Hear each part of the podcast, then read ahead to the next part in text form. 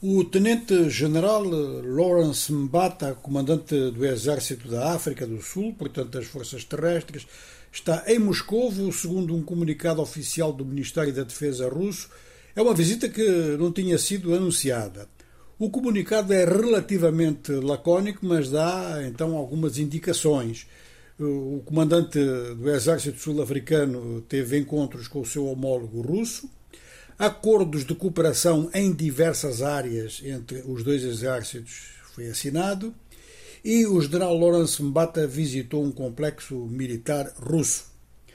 Ora, isto acontece no momento em que os Estados Unidos se queixam que a África do Sul está a inclinar-se muito para a Rússia do ponto de vista militar.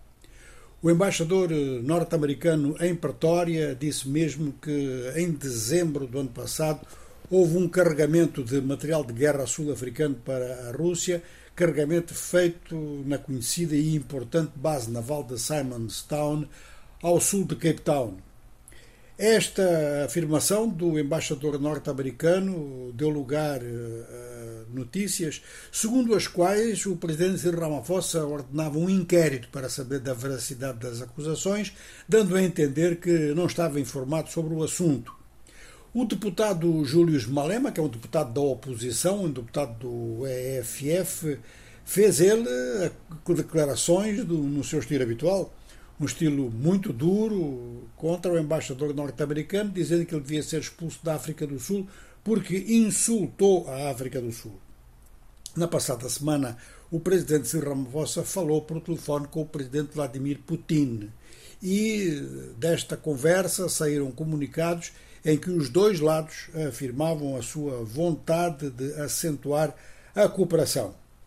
Bom, também que há uns meses atrás decorreu um exercício naval que durou cerca de uma semana na costa atlântica da África do Sul, com unidades navais sul-africanas, chinesas e russas, e nessa altura países ocidentais também tinham falado em preocupação na matéria. E, do modo geral, então, as diplomacias começam agora a sentir que pode haver efetivamente uma evolução da política de defesa da África do Sul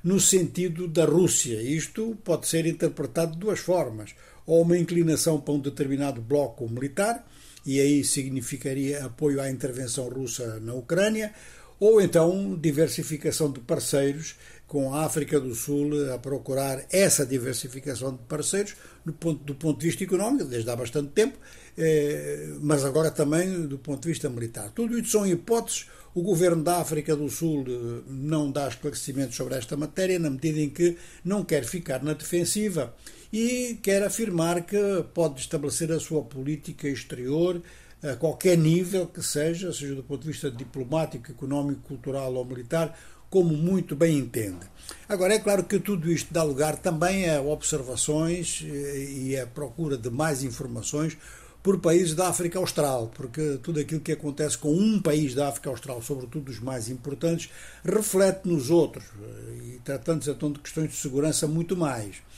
a gestão da, da, atitude da África Austral, da África em geral, mas aqui no caso concreto da África Austral, em relação ao conflito Rússia-Ucrânia, é uma gestão muito difícil, na medida em que os países africanos têm se abstido de uma forma geral, mas quando se tratou da questão de, de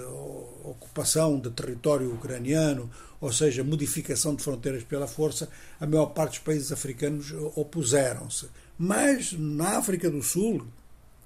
que votou sempre em termos de abstenção, realmente há uma aproximação com um dos beligerantes, uma aproximação em termos militares. Esta visita uh, de um chefe militar sul-africano à Rússia significa uh, estreitamento de, de, de, de, relações e, em termos de, vamos lá, do direito da guerra ou da prática da guerra, uh, uma visita deste tipo é implicitamente um apoio. Como a visita de uma unidade naval por exemplo, durante uma guerra, um navio da Marinha de Guerra de um país que visite o porto de outro país que esteja em guerra, isto já é considerado um ato bélico pelo adversário desse país que detém esse porto. De maneira que agora há aqui uns aspectos a verificar e uns aspectos a aguardar é o que é que os Estados Unidos vão dizer após a sua reclamação. Isto é uma resposta à declaração norte-americana, é uma confirmação do que dizem os Estados Unidos, o que é que isto significa. E por outro lado também, o que é que então pode ser dito pela Ucrânia.